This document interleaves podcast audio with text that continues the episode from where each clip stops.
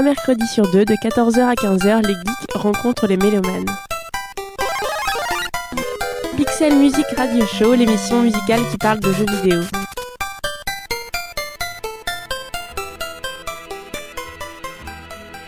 There is another prologue. Another introduction to the swelling act of sex.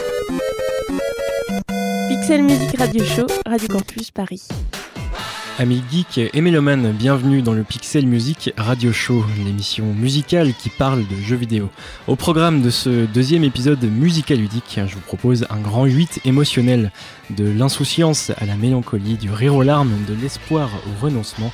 Cette sélection musicale fait la part belle à des jeux qui ne laissent pas indifférents, que ce soit par leur scénario complexe, les thèmes abordés, parfois troublants et dérangeants, ou plus simplement leur univers graphique. Ces jeux sont de ceux qui laissent des traces longtemps encore après avoir éteint sa console.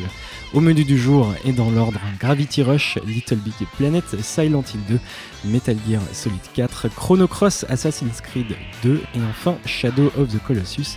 Vous n'êtes ni dans une émission musicale ni une rédactionnelle. Bienvenue dans le Pixel Music Radio Show.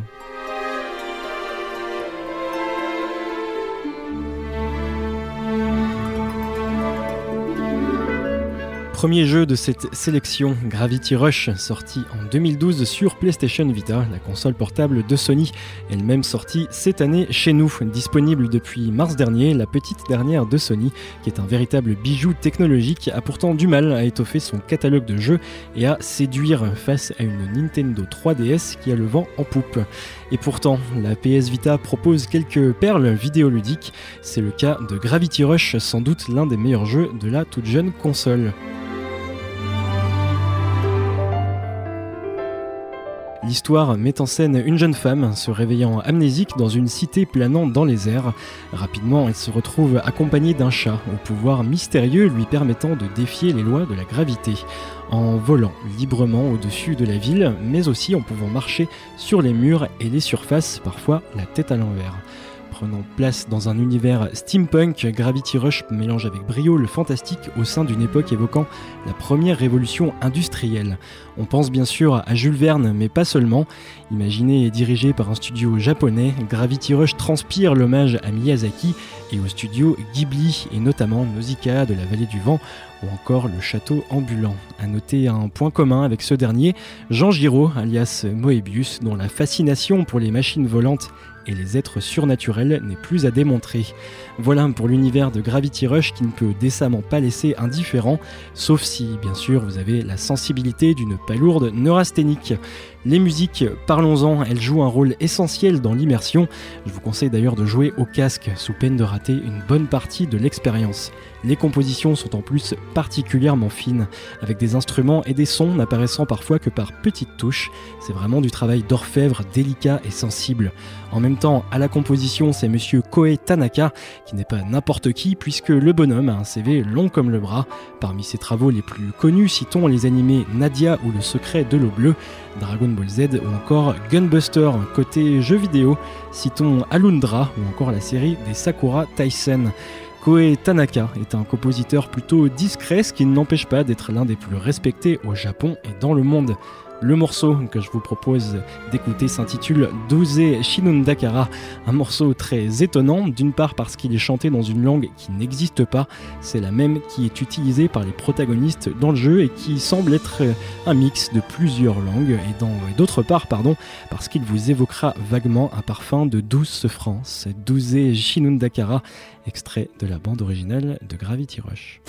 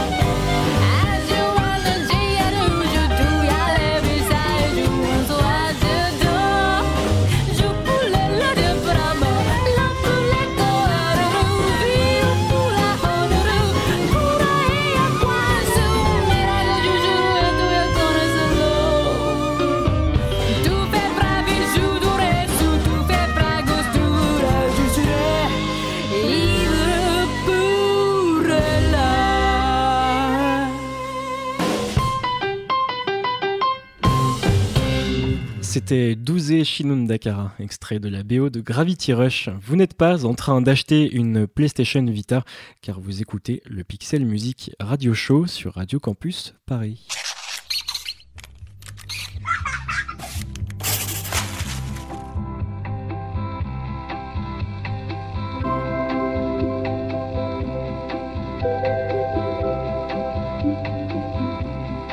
La planète Terre comme le reste de l'omnivers l'appelle, l'orbe des rêveurs, puisque ses habitants passent la plus grande partie de leur temps à dormir et à rêver. En effet, ils laissent vagabonder leur imagination truffée d'énergie créative. Et où va toute cette énergie? Dans un cordon cérébilical où elle se rassemble et fusionne avec l'énergie des autres rêveurs. Ainsi une chose merveilleuse est créée. Un monde naît. Un paysage éthéré et imaginaire d'aventures et de possibilités. Un plan abstrait d'émerveillement ravissant qui ne demande qu'à être exploré. Et désormais, tu peux y accéder. Ah, Little Big Planet. Sorti en 2008 en exclusivité sur PlayStation 3, Little Big Planet est un jeu qui dégage un charme fou de bonhomie, de légèreté et de bonne humeur extrêmement contagieuse. Le concept de Little Big Planet est à la fois simple et complexe, accessible et profond. Bref, on comprend tout de suite ce que l'on peut faire, mais l'on ne voit jamais immédiatement tout ce que l'on peut faire. L'idée est de permettre aux joueurs de construire de A à Z des niveaux, de l'architecture jusqu'à la décoration. Tout le monde peut jouer à l'apprenti level designer. Pour ce faire, de nombreux outils très intuitifs sont mis à disposition il ne s'agit pas du tout de bouffer du code comme on dit, mais d'utiliser les outils de création pour placer telle colline à cet endroit, tel ascenseur ici, tel décor là-bas. Bref, les possibilités sont immenses. Le pari réussi du studio Media Molecule qui a conçu le jeu est de s'appuyer sur la communauté de joueurs qui vont créer des univers et les partager en ligne, permettant à d'autres joueurs d'explorer à leur tour les niveaux créés. Le jeu est donc infini et il existe aujourd'hui plus d'un million de niveaux générés par la communauté. Outre cet aspect communautaire et créatif, Little Big Planet est un jeu de plateforme à la Mario et même relativement classique dans son gameplay. Ce qui fait la force du titre, c'est sa patte artistique qui donne à voir un univers fait de carton, de briques et de brocs, avec un rendu très organique où l'on voit les coutures des tissus sur les décors. Je vous conseille d'y jeter un œil pour vous faire une idée plus précise du rendu graphique. Mais peut-être avez-vous déjà fait la connaissance de Sackboy ou Sackgirl, le petit personnage personnalisable en toile de jute qui vous sert d'avatar dans cette aventure partagée. Bénéficiant du soutien total de Sony qui voulait en faire son jeu arty et branché, Little Big Planet va ainsi profiter du catalogue musical et de la puissance marketing de Sony. Un certain nombre de compositions musicales ont été fournies par Daniel Pemberton et Kenneth Young, un artiste maison. Une autre grosse partie de la BO, quant à elle, pioche à droite à gauche dans les catalogues d'artistes indépendants, pas forcément très connus, mais carrément en vogue en 2008. C'est le cas de Jim Noir que vous entendez derrière ma voix et qui est le thème principal du jeu. C'est le cas de nombreux artistes qu'on peut retrouver en jouant, comme Battles, Tafanyang ou encore The Go Team. Ça tombe bien, on va en parler maintenant. The Go Team est un groupe britannique à l'instar du studio de développement. Sa spécialité, le mélange d'influences musicales, guitare, sample, beat aux tonalités hip-hop, mais aussi des chœurs et des instruments comme la flûte. Oui, la flûte. Le morceau que je vous propose d'écouter s'intitule Get It Together. Il est extrait de l'EP éponyme sorti en 2000. On l'a entendu dans quelques publicités depuis. Et en ce qui nous concerne, là tout de suite, maintenant, en parcourant l'un des niveaux déglingo de Little Big Planet, premier du nom, tout de suite Get It Together par The Go Team dans le Pixel Music Radio Show.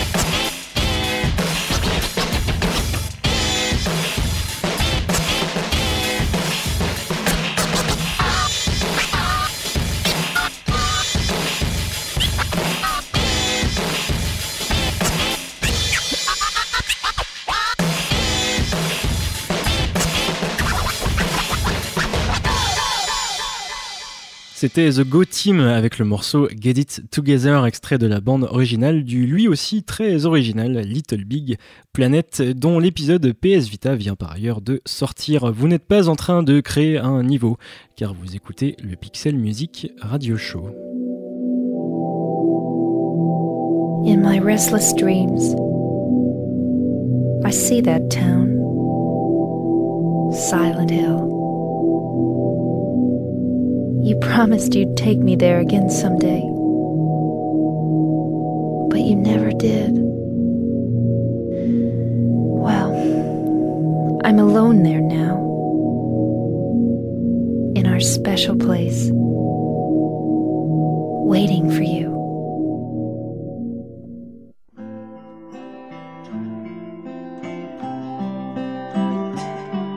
I got a letter.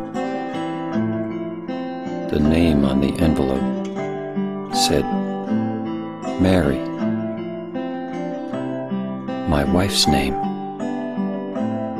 It's ridiculous. Couldn't possibly be true. That's what I keep telling myself. A dead person can't write a letter. Mary died of that damn disease three years ago. So then, why am I looking for her? Our special place. What could she mean? This whole town was our special place. Does she mean the park on the lake? We spent the whole day there. Just the two of us, staring at the water. Mary really be there? Is she really alive? Waiting for me?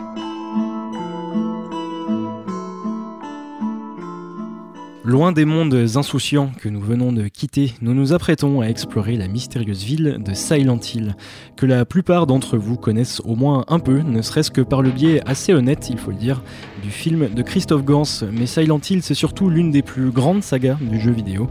Classé parmi les jeux de survival horror, Silent Hill va en fait beaucoup plus loin qu'un Resident Evil par exemple. L'horreur n'y est pas ponctuelle, elle est constante, et la peur n'y est pas panique, elle est diffuse. C'est la subtile nuance entre l'horreur et la terreur. Jouer à Silent Hill, ce n'est pas juste vouloir se faire peur, c'est véritablement pénétrer dans un univers cauchemardesque dont on ne ressort pas indemne. Très loin des clichés horrifiques dont on nous abreuve continuellement à coups de zombies et autres meurtriers du dimanche, Silent Hill capture l'attention pour mieux vous hanter. Cette ville, qui est presque un personnage à part entière, est constamment nimbée d'une épaisse brume de laquelle vont se découper de temps en temps des silhouettes tellement difformes qu'elles ne peuvent que déranger. Car il s'agit bien de cela dans Silent Hill, au-delà de la violence de certaines scènes, mais jamais gratuites, au-delà des sursauts provoqués par des apparitions soudaines et monstrueuses, c'est un sentiment de malaise qui répugne autant qu'il fascine. La scène que vous avez entendue quelques instants auparavant est tirée de Silent Hill 2, paru en 2001 sur PlayStation 2. Elle introduit deux personnages, oui ça fait beaucoup de deux, mais c'est comme ça, un certain James Sunderland, visiblement à la recherche de sa femme, Marie. C'est en effet après avoir reçu une lettre signée au nom de Marie que James se rend à Silent Hill, un endroit autrefois fréquenté par le couple. Chose extrêmement troublante pour James, car Marie, sa compagne, est décédée depuis plusieurs années, succombant à une maladie. À celles et ceux qui n'ont pas fait le jeu et qui ne veulent pas être spoilés, bouchez-vous les oreilles pendant 30 secondes. Voilà, pour les autres, et maintenant qu'on est entre nous, sachez que James ne retrouvera jamais sa femme et pour cause, il l'a tuée lui-même en l'étouffant avec un coussin sur son lit d'hôpital. Totalement rongé par le remords et n'arrivant pas à enfouir ce souvenir traumatisant dans sa mémoire, il est conduit à Silent Hill par son inconscient tourmenté. La ville est en effet une projection des démons intérieurs qui rongent le protagoniste principal, ville au sein de laquelle James rencontrera des monstres absolument dérangeants de par leur morphologie, mais qui sont eux aussi le reflet de ses propres perversions. Loin d'être manichéen, Silent Hill amène petit à petit vers cette révélation finale nous entraîne au sein d'une véritable descente aux enfers par l'extrême maturité de son propos, que ce soit sur la mort, l'amour, la sexualité, la culpabilité, le deuil. Silent Hill 2 est un chef-d'œuvre absolu dont la consistance artistique, psychologique et culturelle ne saurait être résumée, même en m'étalant comme je viens de le faire sur 5 minutes de présentation. Et j'ai envie de vous dire, Merde, c'est Silent Hill quoi. Bref, parlons des musiques responsables en grande partie du malaise ressenti en jouant. Elles sont signées Akira Yamaoka, compositeur attitré pendant longtemps des musiques de Silent Hill. Son travail de composition est tellement important pour l'œuvre qu'il est même devenu producteur de la série par la suite. Ses compositions très industrielles et atmosphériques soulignent l'aspect rouillé, mécanique et crasseux de certains lieux, mais mettent également en valeur les moments d'accalmie, de mélancolie, de recueillement par un piano par-ci et quelques accords de guitare sèche par-là. La, la, grande majorité de la bande originale est composée de musique d'ambiance étouffante, oppressante et vraiment dérangeante encore une fois, donnant un aspect presque cotonneux à la musique. Certaines compositions sont plus organiques et suggèrent des sons provenant de l'intérieur de nos entrailles, ce qui vous en conviendrait est particulièrement glauque et encore une fois dérangeant. C'est une bande originale indispensable pour les amoureux de jeux vidéo mais également pour les mélomanes exigeants et en quête de sensations différentes. Le morceau que je vous propose d'écouter est l'un des plus lumineux et sûrement le plus accessible. C'est le thème principal du jeu, très rock et, plutôt grave, mais loin des vagues industrielles jalonnant Silent Hill 2. Il n'en reste pas moins superbe. Et puisque vous avez été super sage et que vous m'avez écouté depuis le début, je vous propose de l'écouter maintenant.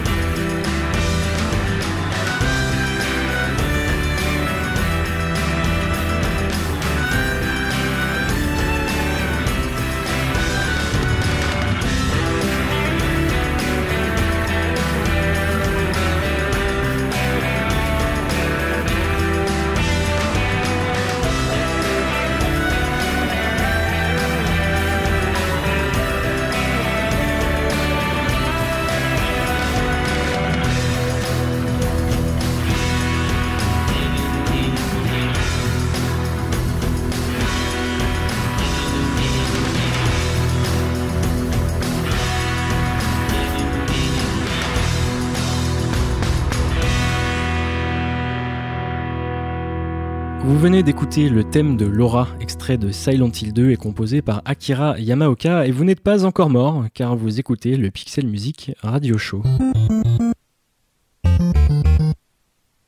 Pixel Music Radio Show. Radio Campus Paris. Autre grande saga du jeu vidéo, Metal Gear Solid, dont l'ensemble de la série a fêté ses 25 ans en 2012. Metal Gear Solid ou MGS pour les intimes est une série d'infiltration au scénario extrêmement complexe et passionnant. Dotée d'un background géopolitique foisonnant, la série s'applique à traiter des thèmes importants et rarement explorés avec autant de soin dans le média jeu vidéo des armes nucléaires au clonage en passant par la transmission du savoir entre générations, la reproduction d'un même schéma politique au fil de l'histoire ou encore la notion de patriotisme, de liberté, la technologie, la génétique, bref, c'est tellement riche que je vais m'arrêter là et vous parler plus spécifiquement de Metal Gear Solid 4. Sorti en 2008 sur PlayStation 3, cet épisode est la conclusion d'un grand arc scénaristique mettant en scène un personnage du nom de Solid Snake, héros souvent malmené au fil des épisodes. Snake est un homme qui a toute sa vie contre les Metal Gear, des tanks bipèdes capables de lancer des ogives nucléaires et qui ont au fil des années proliféré de pays en pays. Metal Gear Solid 4 nous présente un monde en proie à la guerre, guerre qui est devenue une économie comme les autres. Désormais menée par des mercenaires et des agences spécialisées, la guerre n'a plus rien de géopolitique, elle est devenue automatisée, sous contrôle, sans fin et banalisée. Un contrôle militaire, politique, économique et informatique, puisqu'à ce stade de la série, on sait déjà qu'une entité créée après la Seconde Guerre mondiale, les Patriotes, décide de tout au-dessus des gouvernements. À l'origine mise en place pour instaurer la paix, cette institution a petit à petit étendu son pouvoir et un contrôle quasi total sur le destin du monde. Voilà, je vous ai révélé 10% du scénario et ça m'a déjà pris 2 minutes. En tout cas, c'est également un épisode qui met en scène un Snake usé et rattrapé par un syndrome de vieillissement accéléré. À l'âge de 40 ans, il en paraît 60 et l'on sait dès le début de l'épisode qu'il est condamné, ne lui restant que quelques mois à vivre. Toujours sérieux dans leurs propos, les Metal Gear Solid ont également, et paradoxalement, toujours adopté un humour parfois complètement décalé, voire pipi caca. Dans MGS4, c'est beaucoup moins le cas, le ton est plus grave, les enjeux encore plus dramatiques, et l'attachement émotionnel au personnage est à son paroxysme. Un paroxysme atteint à la fin du jeu et annoncé dès le début, dès les premiers trailers, puisque Snake décide de mettre fin à ses jours. Metal Gear Solid est indissociable de son créateur, véritable star internationale du jeu vidéo, adulé par certains, détesté par d'autres. Le bonhomme ne laisse pas indifférent. Hideo Kojima, cerveau de la série, est l'un de ses créateurs qui ont fait avancer le jeu vidéo vers une proposition plus mature, plus aboutie, tout en respectant la culture du média. Aussi brillant qu'excentrique, et juste pour l'anecdote, sachez, sachez pardon, que Hideo Kojima dispose d'une grande salle dans l'immeuble de Konami qui édite le jeu, salle au sein de laquelle se trouve un mur sur lequel est affiché en plan de coupe un scanner de son propre cerveau. Il paraît que ça l'aide à se concentrer et à réfléchir. Génie parfois incompris et agaçant, Kojima est un véritable auteur qui n'hésite pas à vous foutre en pleine tronche une heure de cinématique pendant lesquelles vous ne jouez pas parce que lui a décidé de raconter un point précis du scénario au mépris de toutes les conventions liées aux médias jeux vidéo. Bref, désolé si tout ceci vous paraît confus, abstrait ou trop long, mais difficile de résumer 25 ans en 5 minutes. De la série sont signées pour la plupart Harry Gregson Williams, un compositeur du cinéma hollywoodien qui donne un charisme inimitable à la saga. Il a par exemple œuvré sur le film Ennemi d'État, pour ceux qui connaissent. Des compos efficaces dont je ne vais pas vous parler aujourd'hui, car j'ai choisi un autre morceau qui n'a rien à voir avec ce que je viens de dire.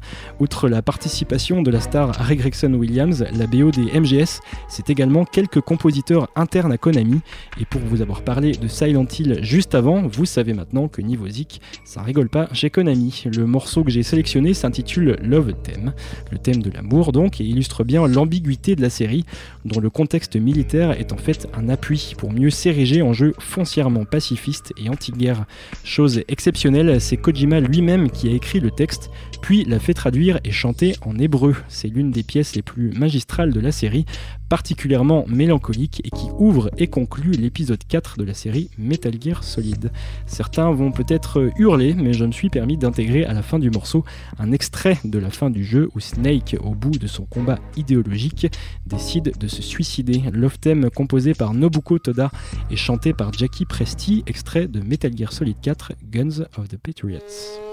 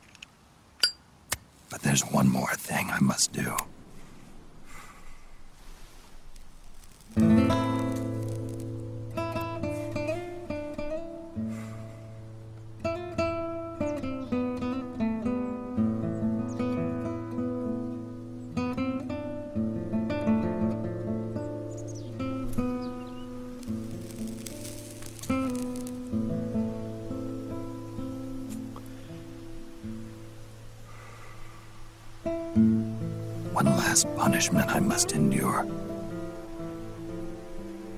Erase my genes. Wipe this meme from the face of the earth.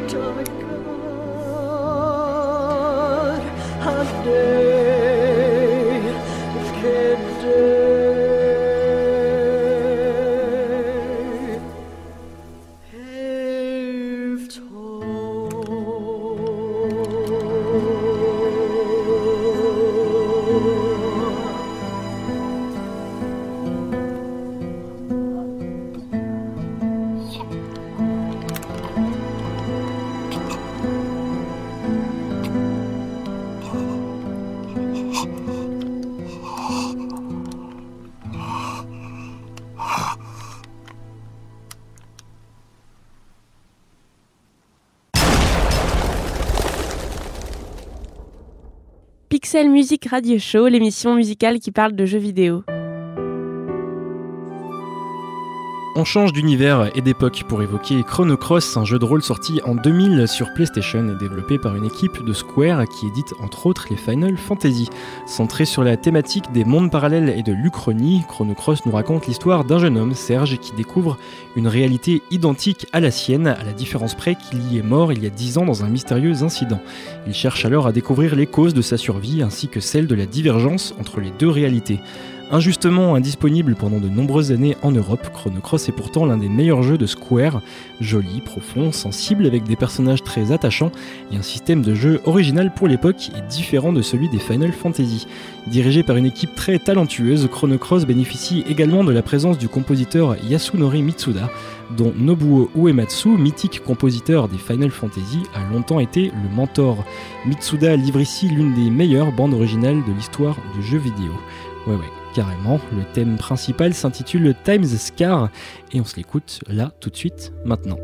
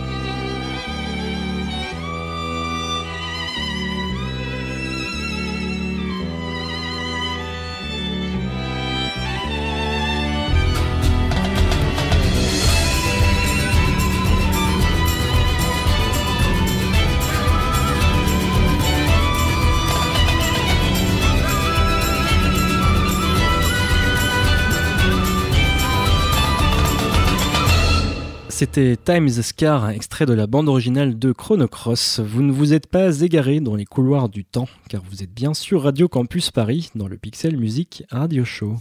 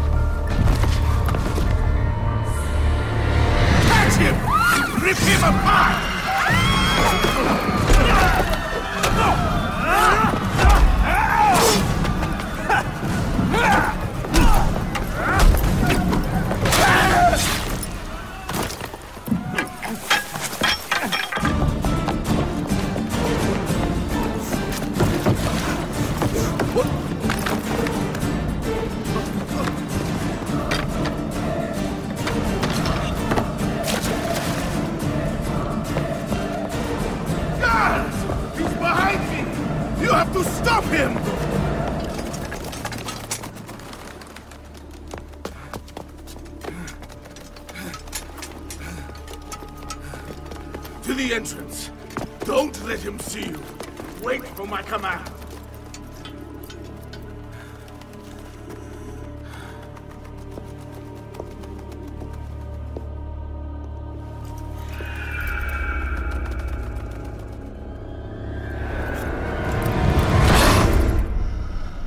Oh, bravo! What an impressive display! A pity you could not let your father live to see it. As for your mother, once I've dealt with you, I promise I'll give her my full attention.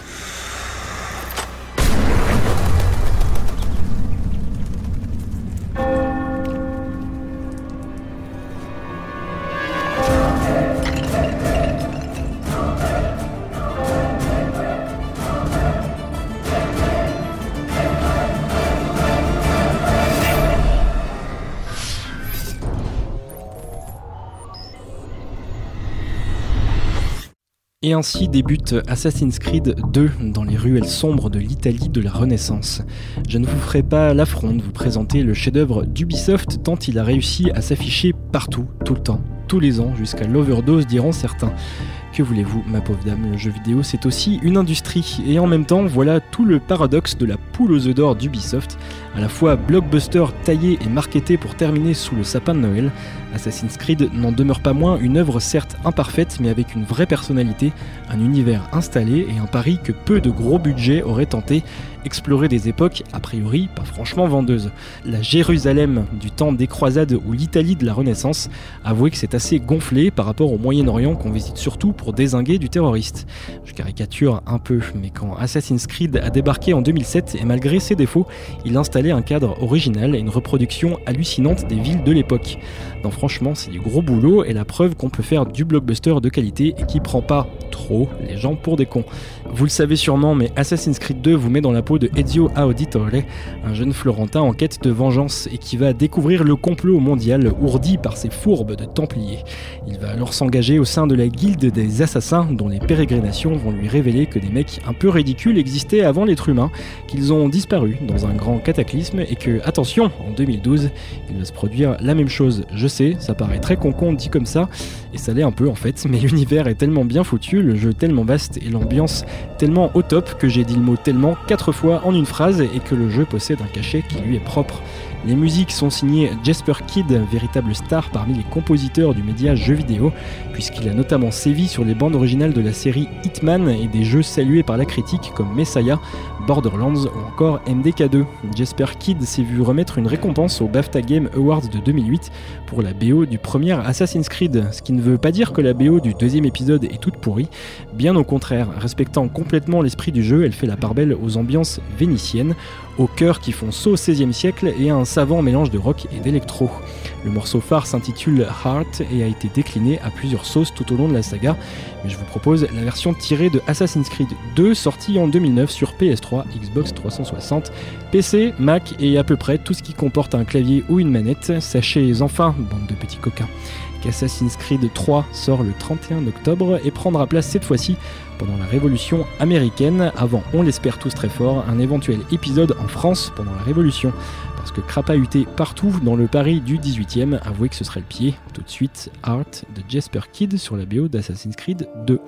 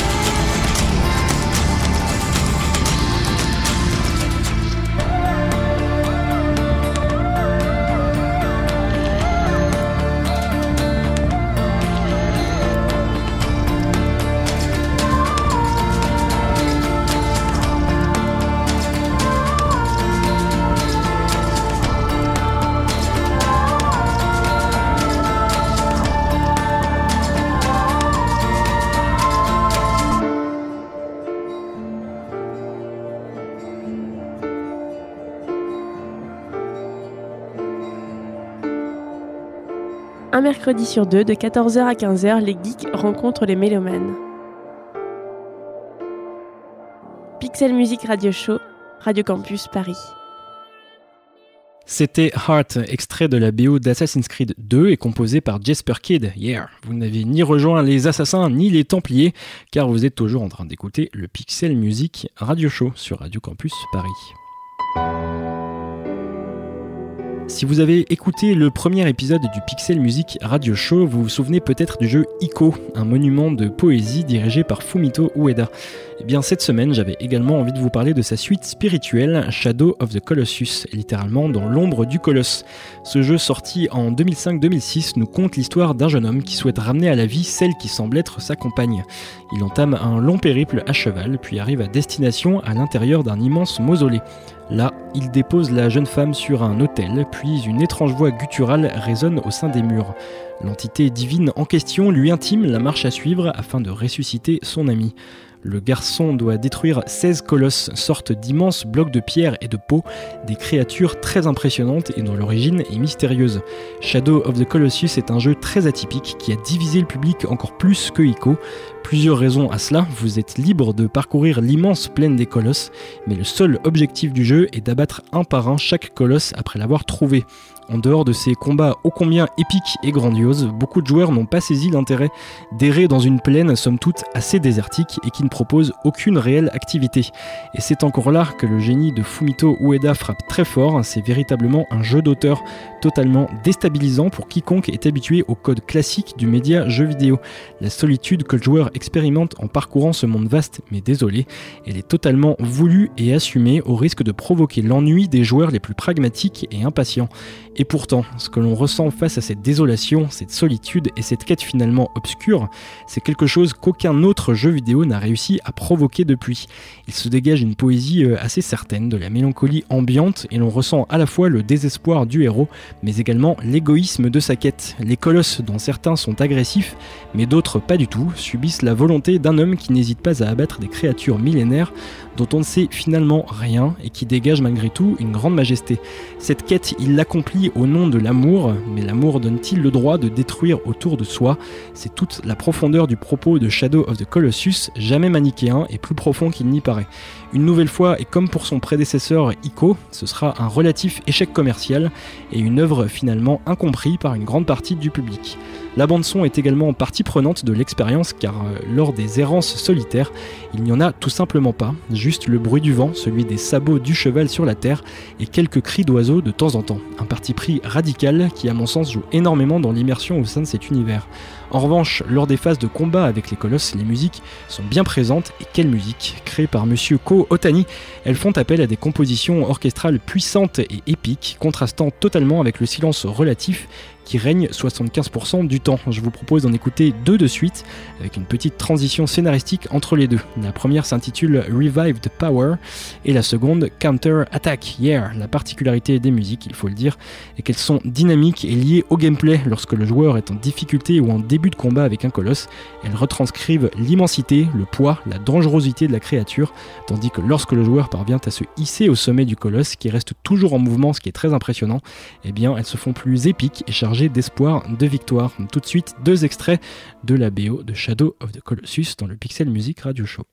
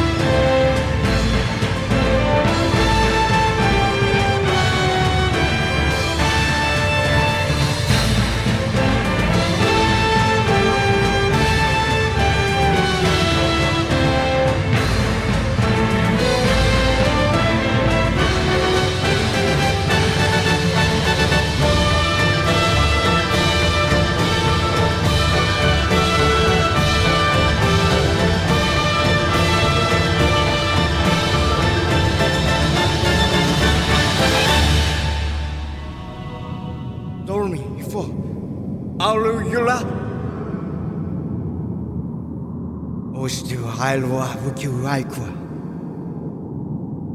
Ужас Рязово Цудако. Ваш Нордекио Утею Юра. I will serve. I will read you eyes. Slowly him. Izkimku, iduse orodoyu iveriko.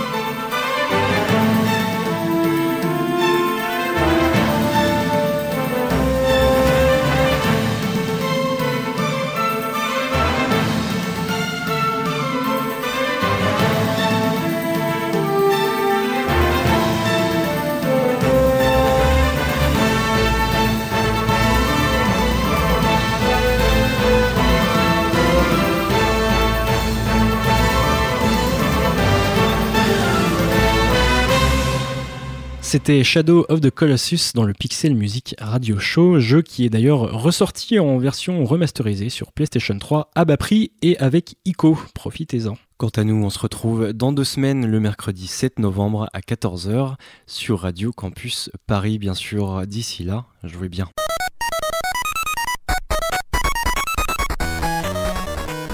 Pixel Music Radio Show, l'émission musicale qui parle de jeux vidéo.